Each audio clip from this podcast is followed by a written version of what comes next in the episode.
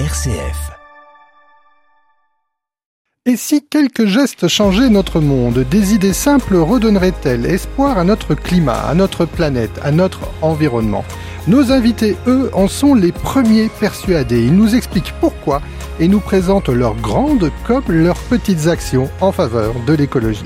Vous écoutez Graines d'idées, le podcast de RCF Bruxelles qui va à la rencontre des acteurs de la transition pour que nous puissions tous, comme le colibri, faire notre part.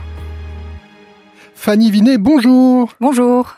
Fanny, vous venez de l'ASBL euh, We We Are- Are Nature Dots Brussels. Alors c'est tout nouveau et je suis super content de vous recevoir parce que ça me semble assez important et finalement euh, logique ce que vous faites.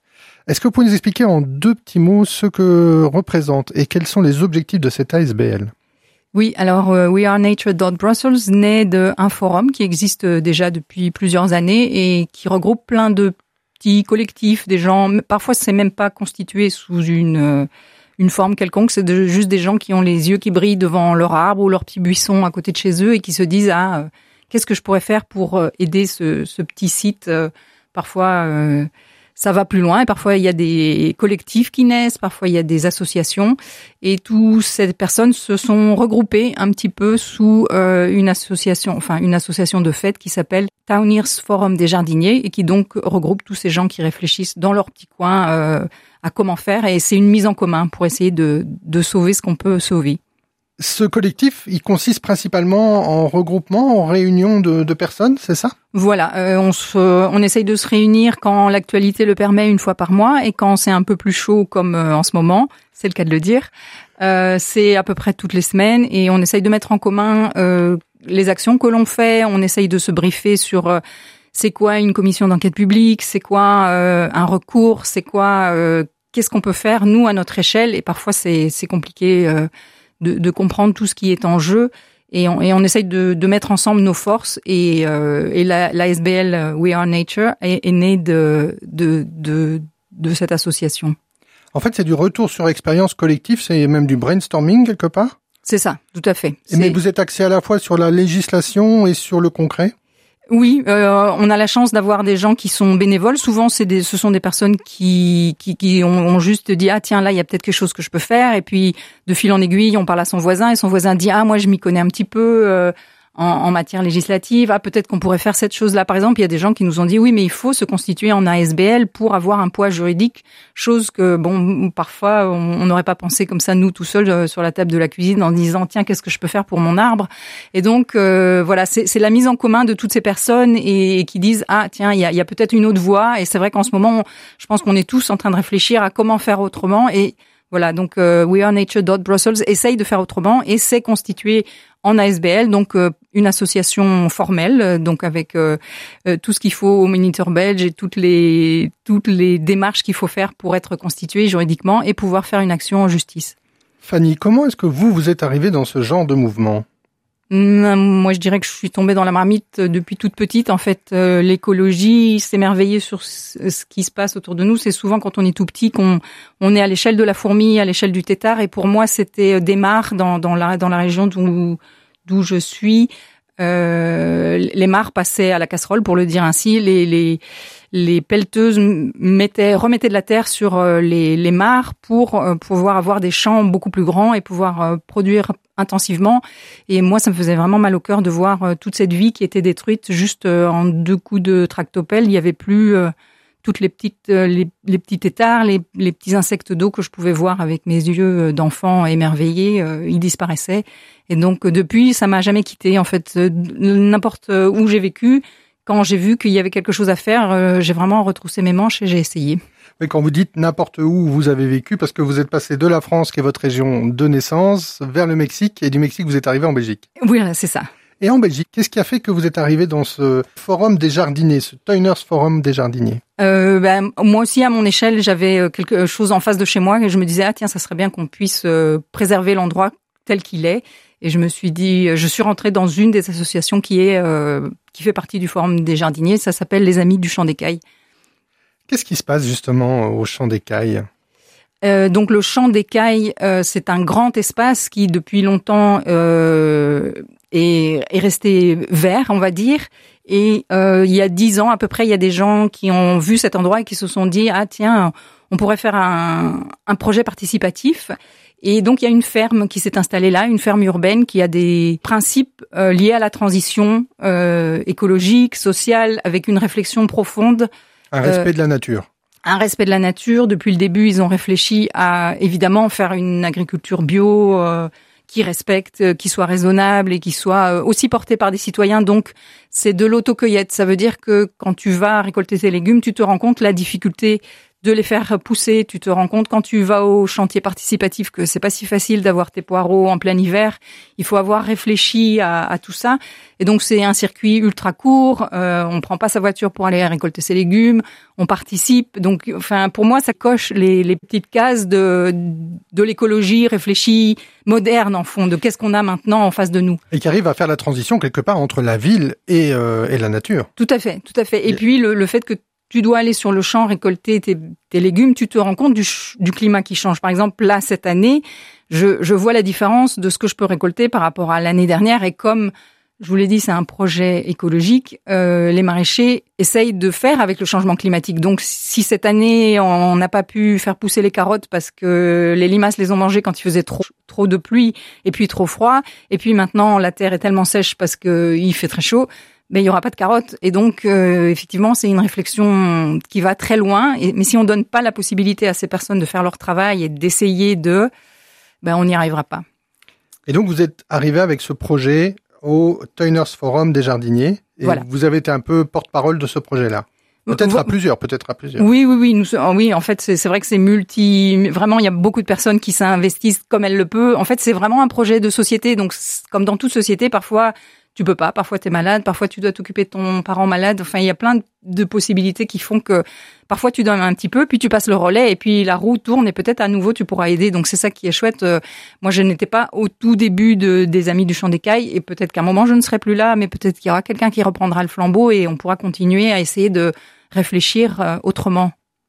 Et donc d'autres personnes comme vous sont arrivées à ce forum des jardiniers avec d'autres lieux euh, sensibles, avec d'autres lieux qui étaient euh, peut-être en péril. Oui, tout à fait. Alors il y a plein de noms qu'on pourrait citer, euh, le Marais Wills, le Donderberg. Euh, euh, moi, j'aimerais passer au-delà des mots parce que justement, comme j'ai vécu dans plusieurs endroits du monde, je me rends compte que ces frontières ou ces noms que nous donnons, nous, les hommes, euh, oui, c'est intéressant, mais mais on passe à côté beaucoup de choses. Donc en fait, ça n'est pas grave si s'il y a un nom d'association ou pas. Et, et d'ailleurs, à l'intérieur du Towniers Forum des jardiniers, on a déjà fait plein de choses. On a fait des manifestations, on a fait des marches, on a fait signer des pétitions. Euh, par, parfois, on a même fait des recours en justice pour certains points. Et on se rend compte quand, les gens viennent à notre rencontre pendant ces événements-là qu'il y a des endroits qui n'ont pas de Facebook, qui n'ont pas de hashtag, qui n'ont pas quelqu'un qui s'est levé, seulement la petite personne qui habite en face de l'arbre qui a dit ah tiens euh, moi j'ai vu ou alors un petit buisson où elle voyait le renard qui allait qui en venait qui en sortait, il se disait ah là il y a de la vie dans ce petit buisson et tout d'un coup le buisson disparaît et ben on n'a pas eu le temps de le sauver et il n'y a pas eu le temps de faire une association. Mais donc c'est ça qui est intéressant aussi dans ce forum, dans, dans cette réunion euh, régulière de toutes ces personnes qui sont en faveur bah, de la sauvegarde de la biodiversité, parce que finalement c'est ça qu'il faut dire, c'est que vous avez des échelles gigantesques. Vous pouvez vous adresser à des, à des choses très très petites et très ponctuelles, comme par exemple au site de la prison de Harun, euh, qui, qui, est, qui est un site qui a été un petit peu, euh, et le mot est faible, dévasté euh, Tout à suite fait. à l'implantation Oui, oui, de cette méga giga prison euh, Oui oui, c'est au nord un- de Bruxelles. C'est un très bel exemple, effectivement, de destruction massive d'un endroit qui avait euh, plein de sens avant et, et qui maintenant a perdu tout ce sens-là. Et il y a beaucoup de choses qui sont disparues euh, une fois que la prison a été mise sur ces terres euh, qui étaient potagères, qui étaient cultivables et qui, qui, qui apportaient beaucoup au quartier. Est-ce que c'est pas un peu désespérant de faire finalement tout le temps le bilan et de faire tout le temps la constatation que la biodiversité arrive à la dernière page du dernier recours et que finalement on l'oublie assez souvent Est-ce que Oui, il y y a une part de désespoir, mais je pense que quand on est investi dans, dans, dans cette demande et dans cette euh, envie, au fond, que la, la nature soit prise en compte et qu'on qu'on puisse lui faire une place, la place qu'elle qu'elle mérite, je pense qu'on peut pas rester dans ces phases de désespoir, même s'il faut être lucide. Oui, effectivement, il y a des phases de désespoir euh, immenses, mais euh, en tout cas pour moi, la la partie solaire et la partie positive doit être là chaque jour, même si euh, même si c'est dur de l'avoir, il faut il faut l'avoir derrière les nuages parce que sinon euh, on n'y arrivera pas. Ah, je m'attendais à cette réponse de votre part hein, parce que là on est en radio, on vous voit pas, mais vous êtes lumineuse et vous êtes complètement investie dans votre discours et merci beaucoup. Mais je me disais moi, je faisais aussi référence aux moyens légaux qui existent et en fait nos hommes politiques, nos lois sont faites pour euh, sauvegarder euh, la nature. Là, il n'y a pas un, delta, il n'y a pas un, un, schisme qui se réalise. Il y, a un énorme paradoxe, effectivement. Et c'est vrai que, et même si on le ramène à nouveau à l'échelle humaine, on se dit toutes ces personnes qui ont ça entre leurs mains, ce sont des personnes, donc elles doivent aussi avoir cette vue et, et elles doivent aussi se rendre compte qu'il y a quelque chose qui ne fonctionne pas. Donc, effectivement, c'est un appel gigantesque à tout le monde, euh, depuis son échelle, à faire quelque chose et à prendre les outils qu'ils ont et, changer, effectivement, euh, faire autre chose. Quand vous vous présentez euh, à des, à des commissions de concertation, j'imagine que parfois vous êtes invité, ou quand il y a des enquêtes publiques d'urbanisme, est-ce que vous vous sentez entendu? Alors celle à laquelle j'ai participé moi, j'en ai j'ai participé à plusieurs. J'ai pas eu ce sentiment d'être entendu. J'ai eu ce sentiment que euh, il y a euh, un discours qui est qui est haché. Nous, on reste sur nos positions, eux, ils restent sur leurs positions, et on n'arrive plus trop à avoir de d'interface en fond. J'ai vraiment l'impression que non, le, le, courant ne passe pas entre ces deux. Et j'ai souvent un peu l'impression aussi que eux, ils essayent de se rattacher à à leurs règlements et euh, aux petites choses qui sont bien cadrées. Et puis en fait, on n'arrive pas à sortir de là. Et, et, même si parfois on est pris en compte dans ce que nous demandons, euh, au tour d'après, on va dire, c'est à nouveau la même chose. C'est à nouveau, par exemple, parfois on arrive à dire. Euh, oui, mais dans votre permis, vous n'avez pas pris en considération euh, les grenouilles ou il faudrait faire euh, un tunnel, un accès, des choses comme ça. Alors parfois, après, ils reviennent avec quelque chose, mais la destruction d'origine, elle est quand même là. Et donc, au, fond, on met comme un petit pansement sur quelque chose qui devrait être pas pris de cette façon-là. Il faudrait vraiment tourner euh, les efforts que l'on fait d'une autre façon. Surtout que vous m'expliquiez lorsqu'on préparait l'émission que euh, la biodiversité même en milieu urbain et surtout en milieu urbain, elle a son équilibre qui fonctionne en strates, en couches et qu'à partir du moment où on touche une couche, on touche aussi celle du dessus et celle du dessous et ça va par effet domino. Oui, c'est ça. C'est ça. En fait, la, biodiversité, souvent, euh, c'est facile de la mettre dans une petite case, mais elle, est faite de tellement d'interactions et de tellement de couches que même nous, à l'échelle humaine et avec toutes les études qu'on a fait, souvent, on ne prend même pas la mesure de que si on enlève un petit bout de carré vert là, ça peut interagir avec euh, le papillon qui aurait eu besoin de la fleur qui aurait, qui serait né sur ce petit carré vert là. Donc, c'est, c'est immense comme réflexion et c'est vrai que cette interaction, elle est très importante et il faudrait vraiment qu'on fasse le maximum pour mettre le plus de verre possible partout.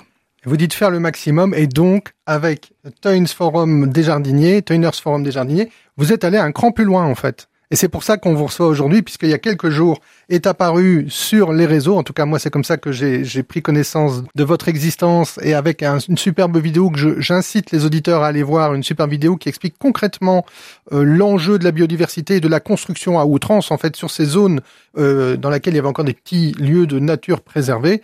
Et donc vous avez créé We Are Nature. C'est quoi ce projet? Donc c'est une ASBL que nous avons constituée pour pouvoir agir en justice, donc vraiment se doter d'un outil. Euh...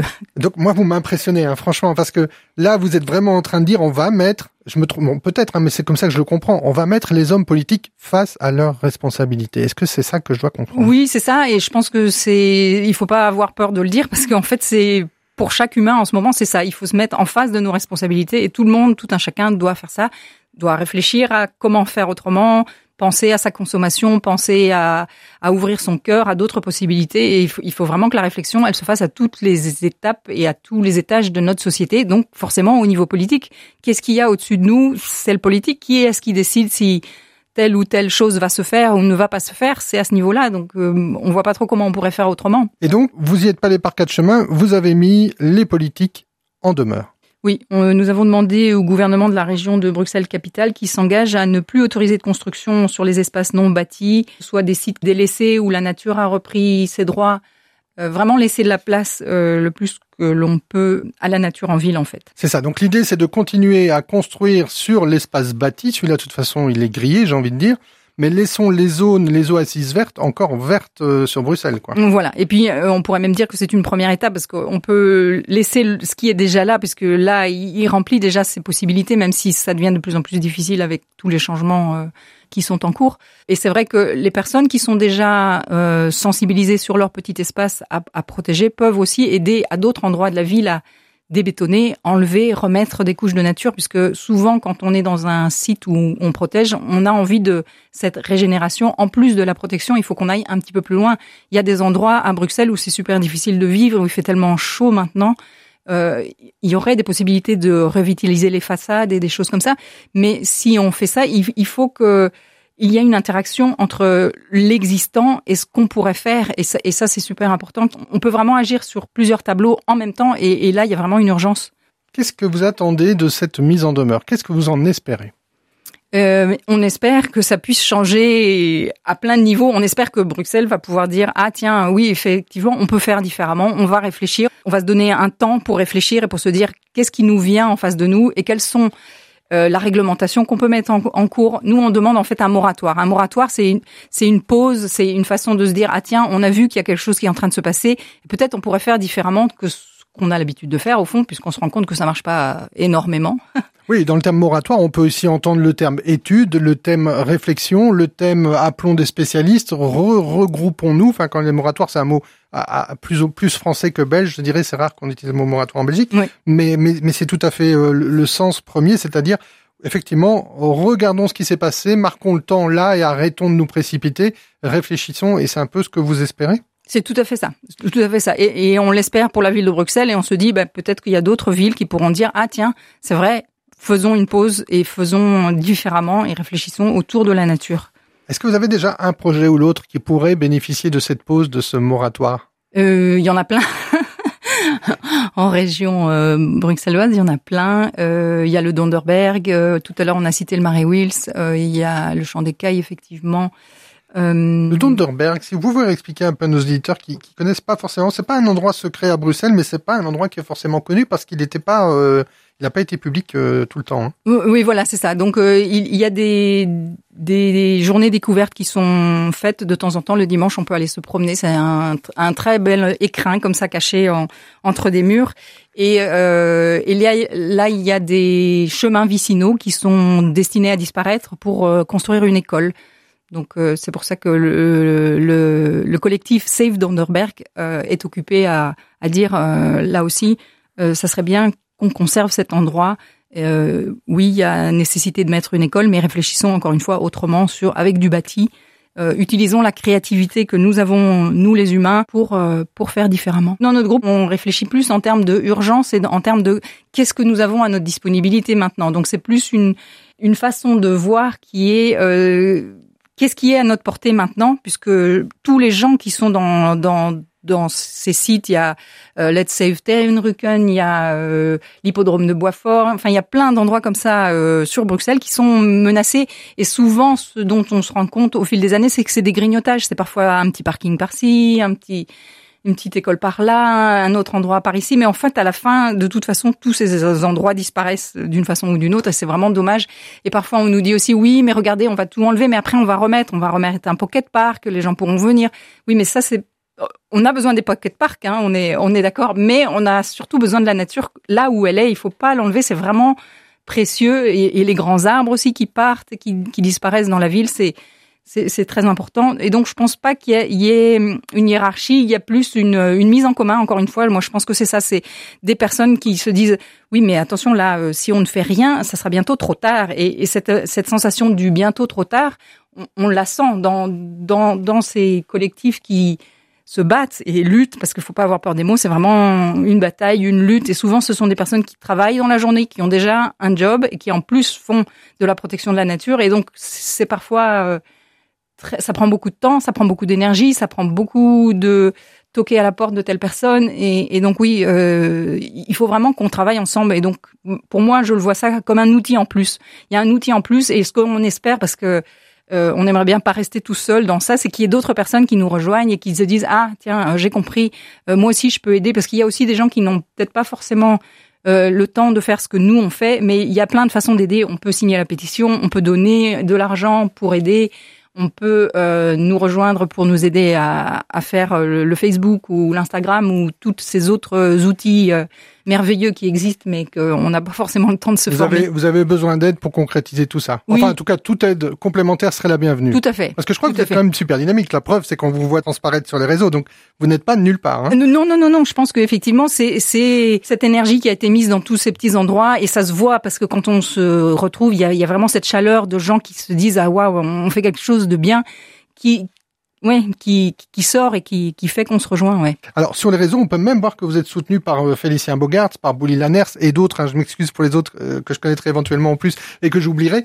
Mais, euh, mais donc, il y a quand même euh, un regroupement qui se fait derrière vous. Il y a quand même un, un support. Oui, oui, oui, tout à fait. Et c'est ça, c'est ça la magie de, de, de ce qui se passe à ce niveau-là, c'est que euh, autant il y a des portes fermées de temps en temps, autant au contraire, il y a souvent plein de choses qui se mettent en place naturellement, et, et ça, et ça c'est fantastique, et c'est ça qui nous donne un peu le l'espoir qu'on va arriver à quelque chose, parce qu'il y a effectivement euh, des oreilles qui s'ouvrent, il y a effectivement des gens qui se disent ah tiens, moi je pourrais aider avec ceci, je pourrais aider avec cela, donc oui. Ah Oui, il y a le monde médiatique, euh, en tout cas une partie du monde médiatique, culturel, artistique. Je pense aussi à Aline Dieudonné qui était dans la vidéo, Oui. euh, qui se bouge quand même pour vous. Oui, oui. Euh, mais aussi par ce caractère unitaire que vous donnez. Hein, We are nature. Brussels, ça donne vraiment cette vue globale sur la région. oui, oui, oui. Et donc vous êtes, vous- je crois que vous avez des, des tracteurs dans le futur parce que vous osez quand même aller mettre euh, les politiques devant leurs responsabilités. C'est vraiment une très belle, euh, une très belle idée. Oui, c'est ça. Et euh, no- notre logo, c'est des petites bulles de BD, donc c'est aussi un petit clin d'œil au passé des auteurs et autrices de, Bruxelles qui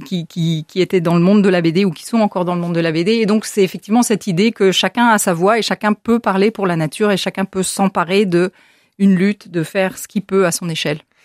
Ma dernière question, Fanny, ce serait euh, dans le meilleur des cas, dans les mois qui viennent, si tout se passait bien, si tout se, se fonctionnait selon vos désirs et vos rêves, comment ça, comment ça se passe? Comment on se retrouve dans quatre mois et on, et, et on fait le point? Qu'est-ce qui se passe? Euh, ben, effectivement, alors la pause sera déclarée. euh, tout le monde aura compris qu'on peut faire différemment et qu'on peut tous s'y mettre et que La bonne pause, pas comme celle de notre ah non premier non ministre. oui effectivement il y a plein de pauses qui sont proposées mais c'est pas les pauses aux pesticides ou c'est pas les pauses euh, non non ça euh, il y a eu effectivement plein de médiatisation aussi autour de pauses non là c'est vraiment une pause sur euh, la construction donc éviter de de construire sur des espaces qui qui ont déjà une vie et, et la richesse de cette vie la prendre en compte et, et la mettre vraiment sur euh, sur notre euh, futur en fond Eh bien, on vous souhaite beaucoup, beaucoup de succès, Fanny Vinet. On va vous suivre et on va essayer un peu voir comment ça se passe. En tout cas, sur nos réseaux, on va partager déjà tout ce que vous avez fait. Un tout, tout grand merci.